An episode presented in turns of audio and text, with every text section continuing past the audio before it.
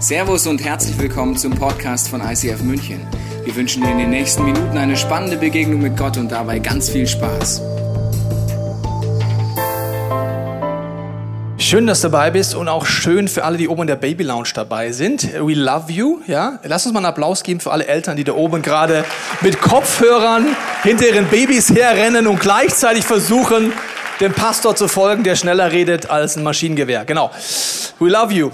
Das Thema ist Gott begegnen und ich weiß nicht, wie es dir geht mit Gott begegnen oder Menschen begegnen. In meinem Alltag sieht es oft so aus, dass mein Alltag so voll ist, dass mir schwerfällt, Menschen, aber auch Gott zu begegnen. Ich erzähle dir mal vom letzten Mittwoch.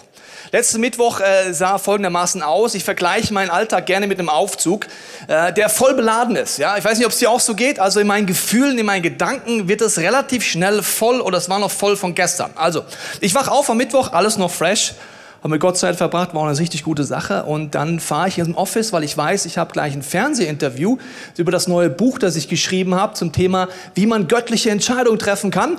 Auf dem Weg hin wollte ich mir das eigentlich durchlesen.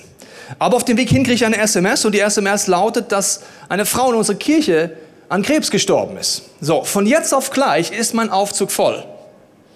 Und zwar mit Gedanken an natürlich die Familie, an das Kind, an das Leid. Das heißt, mein Aufzug ist auf dem Weg noch zur Arbeit schon zu voll eigentlich. So, jetzt bin ich auf dem Weg zur Arbeit. Ich muss mich aber eigentlich wieder einlesen, weil das Buch habe ich vor einem halben Jahr geschrieben. Seitdem ist Design und der Verlag rein. Für mich ist das ewig weit weg. Ich muss überlegen, warum habe ich nochmal das Buch geschrieben? Ja, stimmt, göttliche Entscheidungen treffen. Ja, langfristige Entscheidung. Wow, ja, super. Mir hat geholfen der Konstantin, der mich interviewt hat. Der war begeistert vom Buch, der hat es krass gelesen gehabt, aber ich nicht. Und gleich laufen die Kameras, das heißt, mein Aufzug ist voll. Ich muss mich über Choose, äh, weil vielleicht keine Entscheidung ist, Titel, ja genau, gleichzeitig Leid in meinem Leben. Das heißt, mein Aufzug wird voller. Ich weiß gleichzeitig, dass mein Handy immer vibriert in meiner Hose, weil es gerade einen Change gibt, den ich leite in Deutschland. Ich bin in Deutschland für viele Kirchen zuständig und es gibt eine Veränderung dort, um der Telegram-Channel in mir, in meiner Hose vibriert. So, ich weiß, dass da ich gleich drauf gucken muss. Es gibt viele Erfindungen, die sollten mich entlasten, aber die belasten mich eher. Also ich wünschte mir, dass wir noch Brieftauben hätten, dann hätte ich mal Zeit. Schick das Teil weg und dann zehn Wochen später kommt die Antwort, verstehst du? Aber nein, wir haben E-Mails, das war ja schon nett, aber jetzt kommt alles auf mein Smartphone. Mich nerven ja schon WhatsApps, ja. Deswegen bin ich auf Telegram umgestiegen. Weißt du warum? Man kann die Sprachnachrichten mit doppelter Geschwindigkeit abspielen. Mich nerven schon Sprachnachrichten, die so, oh, wann kommt der mal zum Punkt, ja? Das heißt, die Erfindung sollte mich entlasten, aber sie sorgt dafür, dass es voller wird. Das heißt, ich kann mit doppelter Geschwindigkeit die Sachen noch anhören zwischendurch. Mein Aufzug ist voll. Also, Change in Deutschland, Light, Fernsehinterview. Ich weiß gleichzeitig, dass ich am Freitag auf der Ladies Lounge einen Input mache, der noch nicht fertig ist. Ich weiß, dass ich nächste Woche ein Network Day habe, wo Kirchen aus Deutschland kommen, das Deutschland-Leitungsteam kommt und lauter To-Dos in meinem Kopf. Ich versuche das zu machen und ich weiß, ich muss um 13.38 Uhr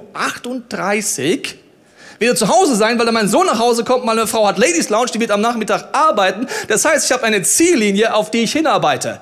In meinem Kopf die ganzen Sachen, mein Aufzug vollkommen überladen mit Projekten, Predigt noch für Sonntag und äh, auf dem Heimweg nutze ich jede Minute noch mit meinem Smartphone, weil ich habe ja bis 13.38 Uhr, dann kommt der Bus, Zeit. Dann komme ich nach Hause an und dann kommt mein Sohn nach Hause. Mein Sohn kommt mit einer ganz anderen Lebensfähigkeit zu Hause, nämlich dass Englisch scheiße ist. So, so kommt er nach Hause, verstehst du? In seiner Lebenswirklichkeit ist jetzt der Papa endlich da und dann kann er mal da sein. Aber Papas Leben ist der Aufzug schon so voll, dass ich mir denke, Junge, mach Hausaufgaben, ich gehe schlafen, in zwei Stunden sehen wir uns wieder. Aber das ist nicht real life. Spätestens, wenn dein Kind in die Schule kommt, merkst du, du bist eigentlich Ersatzlehrer. Gibt es Ersatzlehrer im Haus, die schon, ja, wie hat es die Schule eigentlich gemacht, bevor wir Eltern das gemacht haben? Keine Ahnung. Okay, jedenfalls, geht das nicht. Aber mein Sohn möchte mir begegnen und weil ich so vollgeladen bin, kann ich ihm gar nicht begegnen. Ich bin so überladen, dass eine Begegnung auf Herzensnähe und intensiv gar nicht möglich ist. Ich weiß, am Abend können wir weitermachen, kommt Team United und so weiter und Übergabe an die Großmutter und wie mache ich das noch und so, das war jetzt mal ein Tag in meinem Leben. Ich weiß nicht, wie dein Leben aussieht, aber ich denke, dein Aufzug ist auch relativ schnell voll in Gedanken und in Gefühlen. Wenn ich jetzt Gott begegnen will, geht es mir auch so, dass ich mir denke, ich bin voll. Wie soll ich jetzt Gott begegnen? Und da gibt es diese Predigtserie, in der wir drin sind, über die Stiftshütte, ein Symbol aus dem ersten Teil der Bibel, wo Gott sagt, er will uns begegnen und er gibt uns Geschenke, wie wir zur Ruhe kommen können, damit wir überhaupt den Aufzug leer kriegen, um offen zu sein für eine Begegnung mit Gott und den Menschen. Deswegen gibt es Symbole in der Stiftshütte. Das siehst du nochmal, ein Nachbau in Israel in der Wüste. Und wir sind Symbole durchgegangen. Du kannst die Podcast online auf YouTube nochmal anschauen, wenn nicht da warst. Aber man kommt am Anfang an den Vorhang. Das war die Symbolik, dass Gott uns einlädt, in Dankbarkeit zu ihm zu kommen. Das heißt, es ist wie eine Reihe von Gebeten, die man beten kann. Die Stiftshütte ist so bildlich, dass du es dir merken kannst und in deinem Bett abends beten kannst. Du merkst dir das. Du weißt, da gibt es den Vorhang. Ah ja, stimmt, Dankbarkeit. Das heißt, wenn ich zu Gott gehe und meinen Aufzug lernen will, fange ich mit Dankbarkeit an, dem Vorhang an. Und oft ist es in letzter Zeit ein paradoxes Danken. Was heißt das? Es gibt Herausforderungen in meinem Leben und ich habe gemerkt, in den Herausforderungen kann ich danken. Ich mache dir ein Beispiel. Am Mittwochnachmittag wusste ich, dass ich das jetzt alles mit meinem Sohn noch schaffe und dass meine Frau, wenn so Peaks sind, äh, wie Ladies Lounge, liebt sie noch mehr Ordnung als sonst. Also dachte ich als gut liebender Ehemann, ich mache noch zu Hause so ordentlich. Als ich ins Zimmer meines Sohnes allerdings kam, dachte ich mir, ach du liebes Lieschen, das wird ein größeres Projekt. So, wie habe ich angefangen, paradox zu danken? Ich habe angefangen, Gott für Dinge zu danken. Ich könnte mich aufregen über das Spielzeug, das rumliegt. Und ich sage, danke Gott, dass mein Sohn so viel Spielzeug hat, dass es rumfliegen kann. Und danke, dass ich ein Haus habe, das ich aufräumen muss. Ist so, oder? Also viele Leute würden sich ein Haus wünschen oder Spielsachen wünschen, die man aufräumen kann. Das heißt, ich fange an zu danken. Erster Schritt. Dann kommt man diesen Vorwurf rein. Die letzten Wochen haben wir es gesehen, der Brandopferaltar der erinnert uns dran an was Jesus am Kreuz getan hat. Du kannst das trainieren, du kannst auch noch mal zu Hause angucken, wenn du nicht weißt, wie das geht, wie man mit Jesus diese Lasten los wird, den Schmerz los wird, die Sorgen los wird. Und dann geht es zum Waschbecken. Am Waschbecken kann ich gucken, was treibt mich, was sind meine Motive, haben wir vor zwei Wochen angeschaut. Das heißt, die ersten Stationen sind wofür da? Dass mein Aufzug immer leerer wird. Leerer wird. Ich zur Ruhe komme. Und dann kann ich Gott begegnen. Dann geht's ins Zelt rein. Da kommt der Leuchter letzte Woche, dass Gott dir begegnen will und dich erfrischen will mit seinem Geist. Und heute geht es um die zweite Station, wo Gott dich füllen will, die sogenannten Schaubrote. Eine Station, wo Gott wieder durch Materialien, durch Symbole und durch Farben uns Dinge zeigen will, die zeitlos sind. Und wir sind jetzt an diesem Punkt. Das heißt, du kannst die Stiftshütte durchbeten. Es gibt bei uns im College Angebote oder auch in dem Buch, wo ich dir erwähnt habe, Choose habe ich erklärt, wie man die Stiftshütte beten kann. Weil wenn du Entscheidungen treffen willst, ist innerliche Ruhe, ehrlich gesagt, eines der wichtigsten Dinge. Weil sonst dreht sich alles in dir. Das heißt, ein wichtiges Tool im Entscheidung treffen ist das in diesem Buch auch beschrieben. Wir wollen uns jetzt mal genauer angucken, die Schaubrote. Schaubrote heißt es deswegen, weil Martin Luther das so übersetzt hat. Viele Dinge im Christentum sind so, weil Martin Luther die so übersetzt hat. Ich habe großen Respekt für ihn, weil wenn du vor ein paar hundert Jahren auf einem Burg irgendwo in Ostdeutschland mit den damaligen Möglichkeiten aus Hebräisch und Griechisch das so hinkriegt, sage ich Martin Respekt. Dass er nicht alles übersetzen konnte, ist irgendwie klar. Ich meine, wir haben heute Google, wir haben alles Mögliche, wir haben Zugriff auf Ressourcen, die waren damals nicht so. Das bedeutet, man kann darauf zugreifen. Und er hat es mit Schaubrot übersetzt, im Englischen Showbread, macht nur Sinn. Im Hebräischen bedeutet es aber etwas anderes. Es heißt Brot des Angesichts oder Brot der Präsenz Gottes. Es waren zwölf Brote. Diese zwölf Brote waren dafür da, um zu erinnern, dass Gott sein Volk versorgt. Es gab zwölf Stämme im Volk und Gott will uns versorgen. Er möchte uns satt machen. Er möchte, dass wir zufrieden sind. Am Sabbat aßen die Priester das Brot. Gottes Idee ist, dass seine Priester, und wenn du mit Gott unterwegs bist, nennt er dich auch Priester, satt werden. Also nicht dem Gott opfern, sondern dass wir satt werden, tief satt werden. Und das ist die Frage, was macht uns eigentlich wirklich zufrieden? Was macht uns satt? Wir sind alle auf folgende Art mal zur Welt gekommen. Ist schon lange her, deswegen habe ich dir ein Bild mitgebracht, dass wir uns ein bisschen dran erinnern können. Für manche ist das nur ein paar Stunden her, oben in der Baby Lounge, gell? Du kennst das noch von heute Nacht. Für andere ist Jahre her. Wow. Das ist der erste Moment, wo du auf der Welt bist und atmen musst. Davor warst du im Paradies. Wusstest du, das nennt man Fruchtblase. In der Fruchtblase war Wellness-Oase pur, all-inclusive. Du musstest, hast es nie Hunger gehabt, du hattest nie Durst gehabt, du warst ständig verbunden mit der Mama. Bar Mama war ständig an, das war der perfekte Platz. Du hattest definitiv niemals Hunger. So, und dann platzt irgendwann die Fruchtblase in deinem Leben. Das ist keine gute Nachricht für uns alle. Sie ist geplatzt und dann geht's los. Wir können uns zum Gott sei Dank nicht mehr dran erinnern, weil dann wird's dunkel, dann wird's eng, dann verschiebt sich die Schädelplatte. Du kannst mal deinen Nachbarn angucken. Bei den meisten ist es wieder gut zurückgegangen. Ja, okay. Die verschiebt sich dann, dann kommst du raus, dann musst du atmen, dann schreist du, dann kommt jemand und hat die Nerven, die Nabelschnur durchzuschneiden. Und dann wirst du eingeschnürt wie so ein Schnürsenkel. Und ab dann hast du Hunger. Krass, oder? Seitdem hast du Hunger in deinem Leben. Du hast Hunger nach Nahrung, aber du hast Hunger, seelischen Hunger, geistlichen Hunger. Du hast Hunger, dass du satt wirst, auch in deiner Seele. Und so können wir verschiedene Dinge ausprobieren. Ich habe dir ein paar Beispiele mitgemacht, wo wir satt werden versuchen, seelisch und geistlich. Also das ist auf der einen Seite Sport. Sport ist super. Aber ich versuche wirklich satt zu werden, das wird mich nicht nachhaltig erfüllen. Oder das Kreative, das ich mache. Oder äh, Ausgehen. Oder natürlich Arbeit kann etwas sein, wo ich versuche satt zu werden, aber ich werde einfach nicht satt. Sexualität, ich liebe das Bild, ja, sehr tief. Okay. Discovery Channel macht es möglich. So, dann äh, kannst du die Sexualität kannst du versuchen, satt zu werden. Du kannst Belohnungssysteme aufbauen und sagen, durch Essen belohne ich mich. Ich versuche dadurch eigentlich seelisch satt zu werden. Klappt nicht so ganz. Oder durch Shopping oder was auch immer. Am Ende vom Tag bleibst, du hast immer noch Hunger. Du hast Hunger nach Leben, du hast Hunger nach Erfüllung. Und deswegen ist die Frage, wie werde ich wirklich zufrieden? Wie werde ich ganz tief satt? Und hier ist das Symbol, das Gott einführt mit diesen Schaubroten. Haggai 1, Vers 6 heißt es, ihr habt viel Saat ausgesät, aber wenig geerntet. Ihr esst und werdet nicht satt. Ihr trinkt und bleibt durstig. Was ihr anzieht, werbt euch gar nicht wirklich. Und das sauer verdiente Geld rinnt euch nur so durch die Finger. Also ich werde nicht hier drinnen satt. In Deutschland haben wir das Problem, dass wir nicht körperlich satt werden, sondern seelisch und geistlich werden wir nicht satt.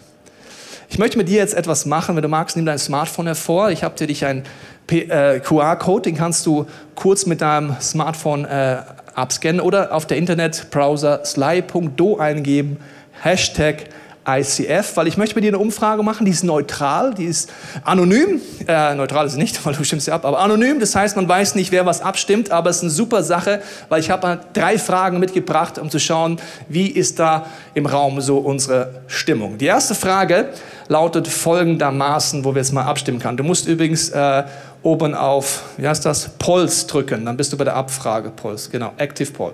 Bist du in deinem Leben zufrieden? Eher ja, ja, eher ja, eher nicht oder nein. Bis jetzt sind nur Frauen von der Ladies Lounge hier, die sind alle total zufrieden. Gibt es auch Männer, die sagen nein, gibt es nicht, okay. Eher nicht. Also die meisten sagen, ich bin eher zufrieden. Das freut mich als Pastor, dass das so in eurem Leben ist. Die zweite Frage jetzt ganz wichtig, wenn du zufrieden bist.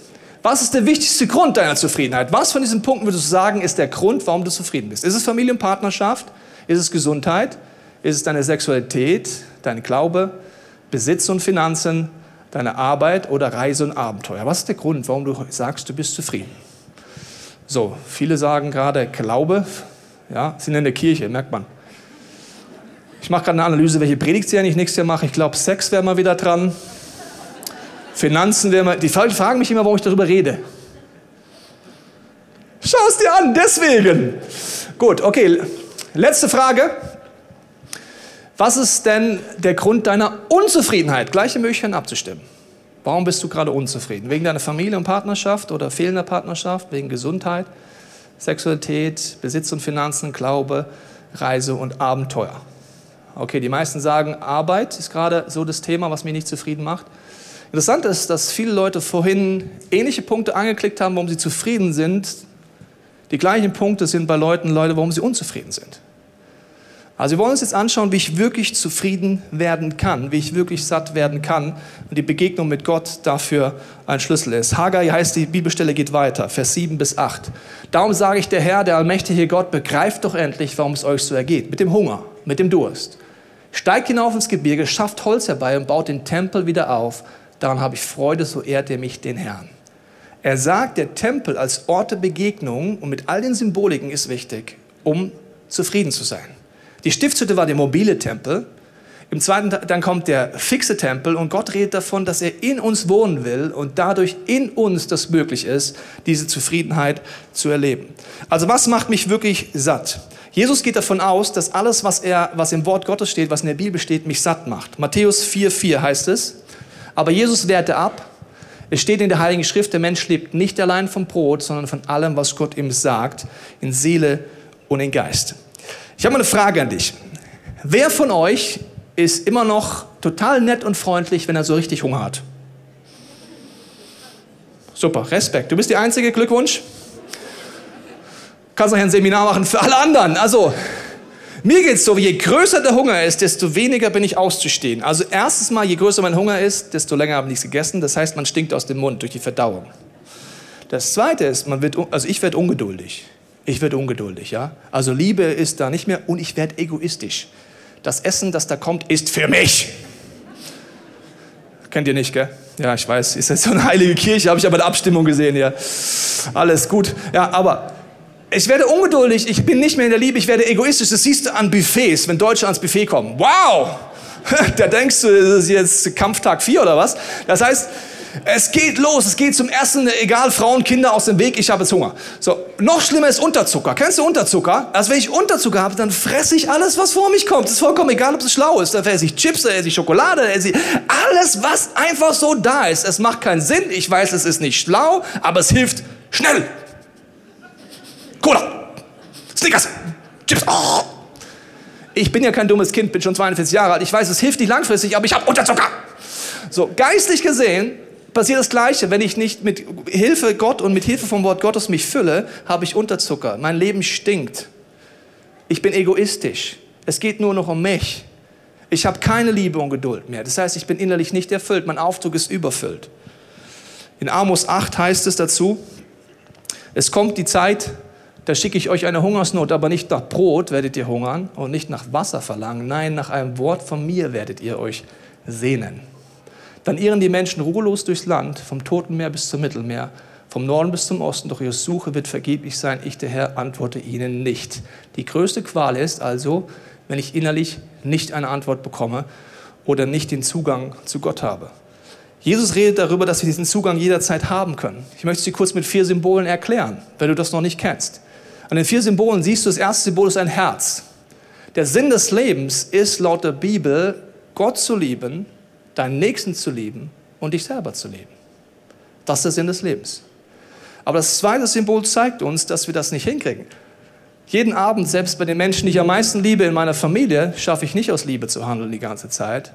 Ich liebe Gott nicht, das heißt, ich rebelliere gegen seine Gebote, ich vertraue ihm nicht. Ich liebe mich selber nicht, deswegen tue ich Dinge, die mich zerstören und nicht nur bei Unterzucker. Und ich liebe meinen Nächsten nicht, deswegen denke ich und tue Dinge, die zerstören. Das ist das zweite Symbol, die Zielverfehlung. Das nennt die Bibel Sünde. Überall, wo wir nicht aus Liebe handeln. Und deswegen ist Jesus am Kreuz gestorben für uns, um alles, was zerstörerisch ist, durch unsere Lieblosigkeit und von anderen auf sich zu nehmen, um uns neue Hoffnung, den Anker zu geben, sodass wir durchbrechen können. Das bedeutet, Gott möchte uns einladen, in diesem Moment frei zu werden. Jetzt schauen wir uns die Schaubrot nochmal an. Diese Schaubrote hatten einen Rand. In 2. Mose erklärt Gott ganz genau, wie es aufgebaut werden soll. Es war mit Gold überzogen, es hatte einen Rand. Und es konnte getragen werden. Da können wir nochmal das Bild lassen, bitte? Also es hatte einen Rand. Warum ist es wichtig? Gott möchte dir zeigen, wenn er dich versorgt und du an ihm dran bist, fällt nichts runter.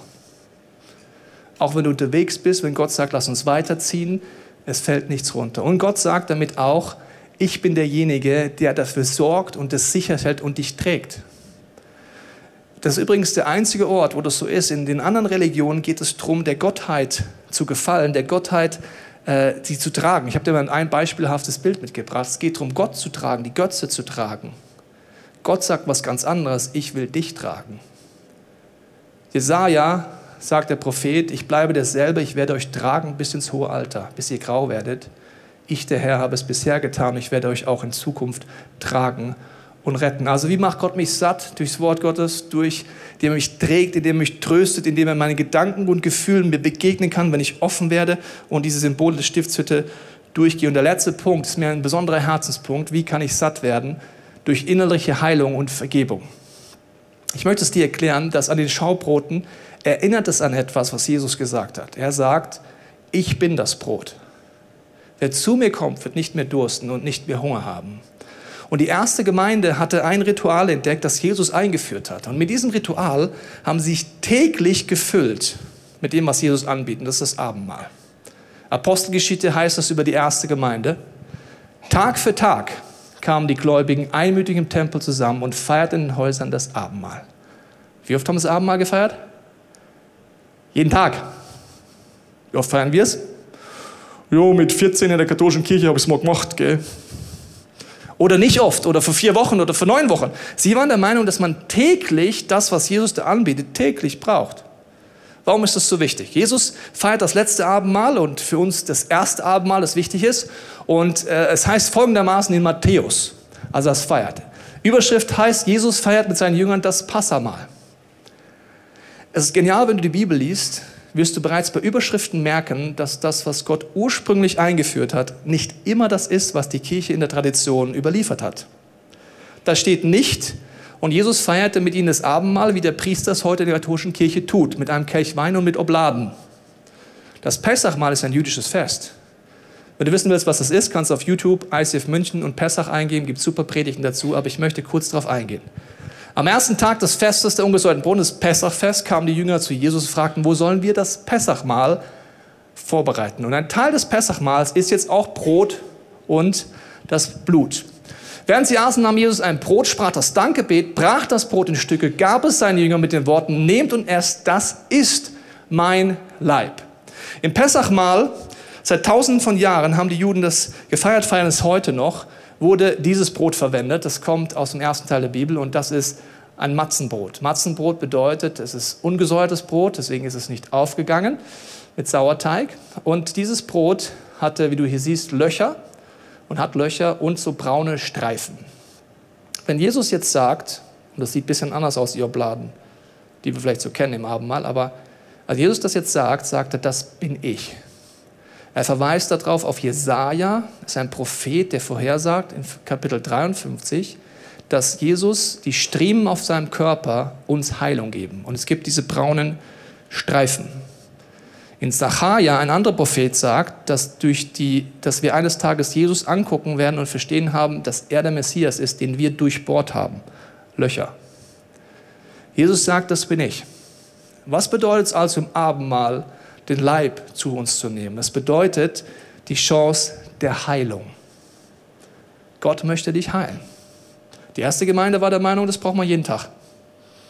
Okay, also warum heilen? Warum ist das so wichtig? Ich glaube, dass es eine Sache gibt, die zusammenhängt, und zwar ist das Körper, Seele und Geist. Ich möchte sie kurz erklären. Es gibt viele Dinge, da haben wir Sprichwörter wie es schlägt mir auf den Magen, ähm, es bricht mir das Herz, schlägt mir auf die Nieren. Oder Leute sagen, ich habe schon mein Päckchen zu tragen. Oder ich bin recht verbissen. Das Interessante ist, dass dein Körper und Seele und Geist zusammengehören. Das bedeutet, es kann sein, dass du hier total verbissen bist und es hier richtig wehtut, wenn du reindrückst. Oder dass es dein Herz bricht, weil du nicht weißt, wohin mit deiner Wut, wohin mit deiner Bitterkeit, wohin mit dem Verlust deines Partners. Vielleicht bist du auf Gott sauer, das heißt, es bricht dir das Herz, aber seelisch und geistlich zieht es dich die ganze Zeit runter mit deiner Bitterkeit. Oder du hast Lasten auf deinem Rücken. Das sind Sorgen, die dich runterdrücken und du merkst aber auch, dass dein Körper runtergedrückt ist. Es sind vielleicht Sünden, wo du gar nicht weißt, wie sie los wirst und sie drücken dich runter, weil du ein schlechtes Gewissen hast. Das heißt, was seelisch und geistig ist, hat auch Einfluss auf meinen Körper. Das kann man gar nicht trennen. Es gibt eine Situation, da wird ein Gelähmter zu Jesus gebracht von seinen Freunden. Und die denken sich, die Sache ist klar, Jesus, der ist gelähmt, also mach mal, dass der läuft.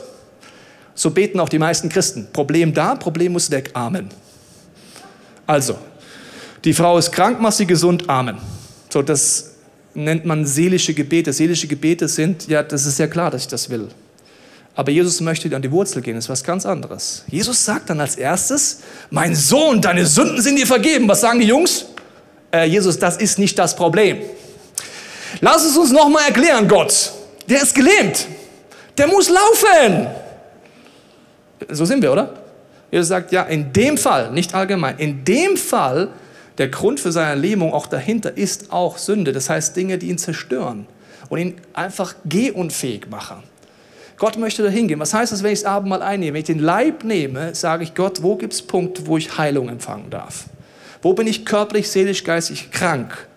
Viele Dinge weiß ich sofort. Zum Beispiel mein Herz weiß ich, das gebe ich dann immer wieder zu Jesus und ich tausche es ein am Kreuz. Ich sage, Jesus, während ich das Brot nehme, sage ich, danke dir, dass du für mich gestorben bist. Ich danke dir, dass ich durch deine Striemen geheilt bin. Ich danke dir, dass du am Kreuz warst. Und ich tausche jetzt mein Herz, das körperlich lauter Narben hat, bei dir ein und ich empfange deine Heilungskraft. Auch seelisch, auch geistlich. Okay, also der eine Teil vom Abendmahl ist also das Angebot der Heilung, die Jesus uns anbietet. Der zweite Teil ist das Blut. Anschließend nahm Jesus den Becher, heißt es hier.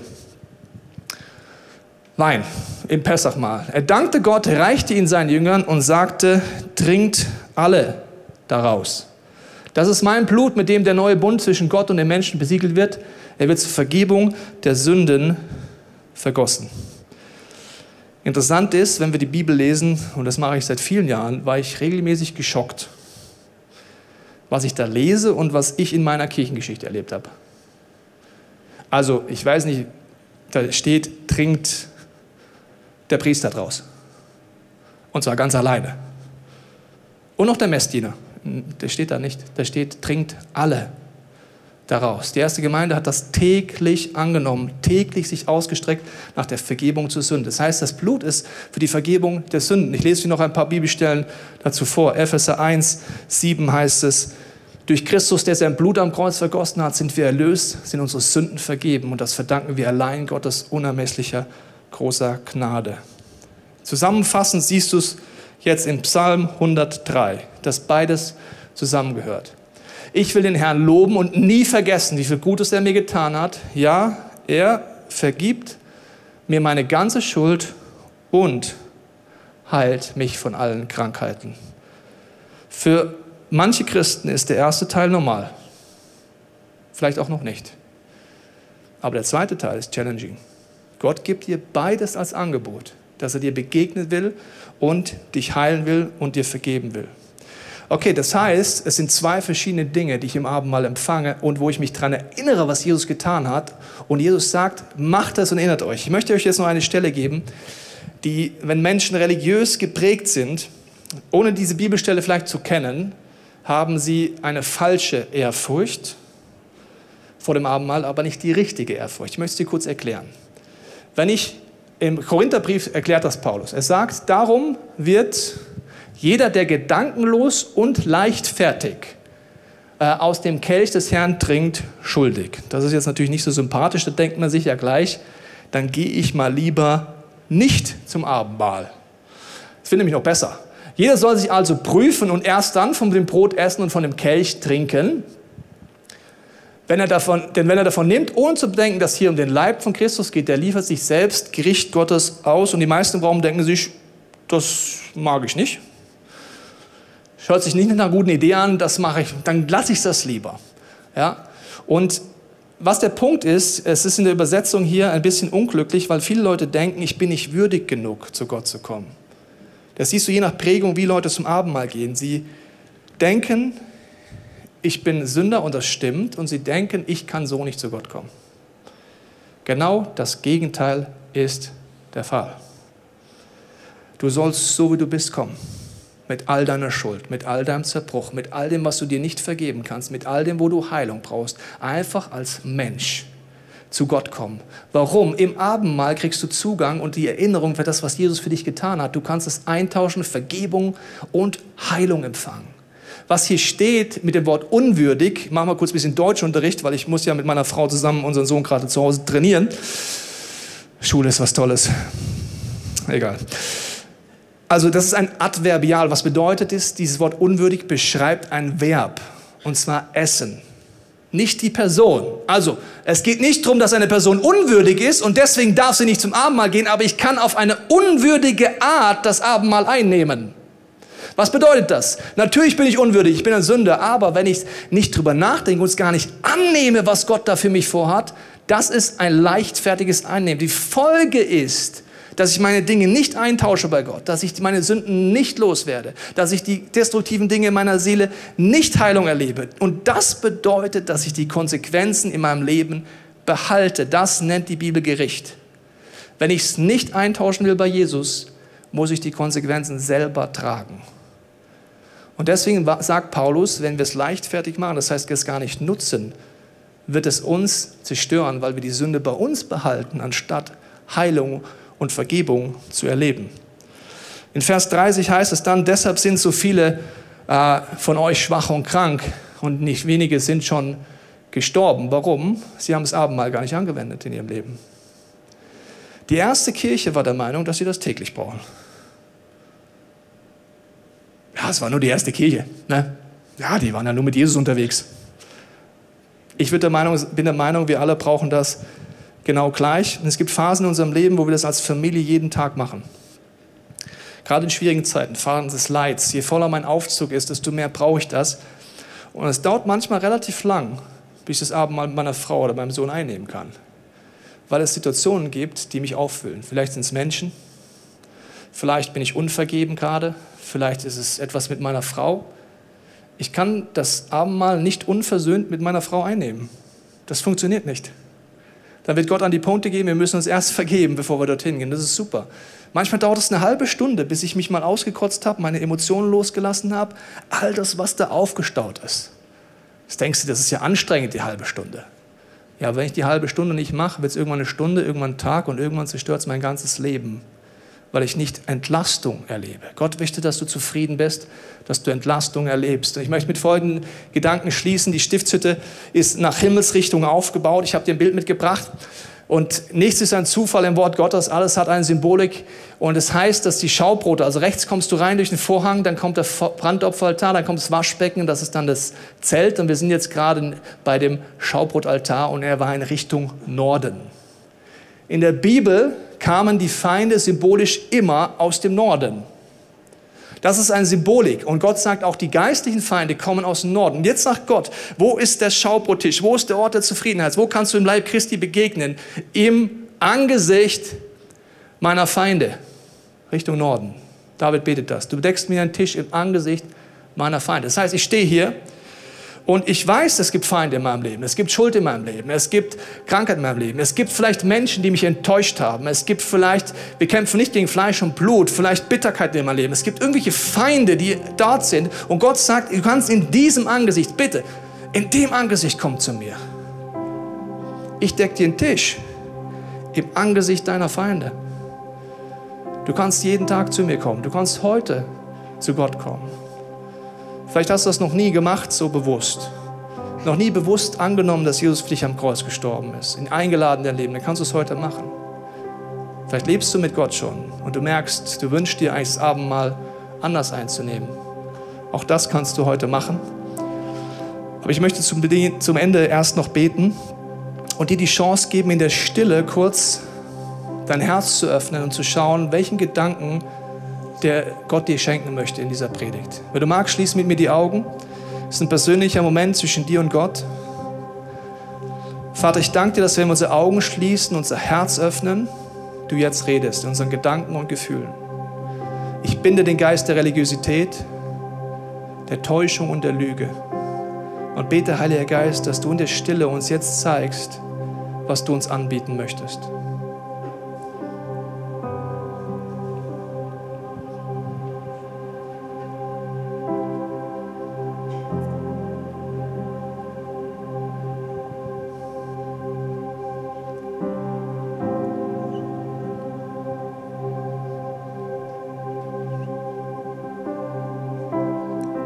Jesus, ich danke dir, dass du nicht wartest, bis wir perfekt sind. Ganz im Gegenteil, du bist für uns am Kreuz gestorben. Wo wir nicht aus Liebe handeln, andere nicht aus Liebe handeln, wo wir Versagen und Sünde ist und Zerstörung. Ich danke dir, dass du mit offenen Armen dastehst, jeden heute einlädst, ganz neu zu dir zu kommen. Ich danke dir für dieses unfassbare Geschenk des Abendmahls. Du hast gesagt, macht es und erinnert euch dran, was ich am Kreuz getan habe. Nehmt es jeden Tag neu an. Ich danke, dass heute so ein neuer Tag ist. Amen. Wir hoffen, dass dir diese Predigt weitergeholfen hat. Wenn du Fragen hast, kannst du gerne an info at icf-moenchen.de mailen und weitere Informationen findest du auf unserer Homepage unter www.icf-moenchen.de.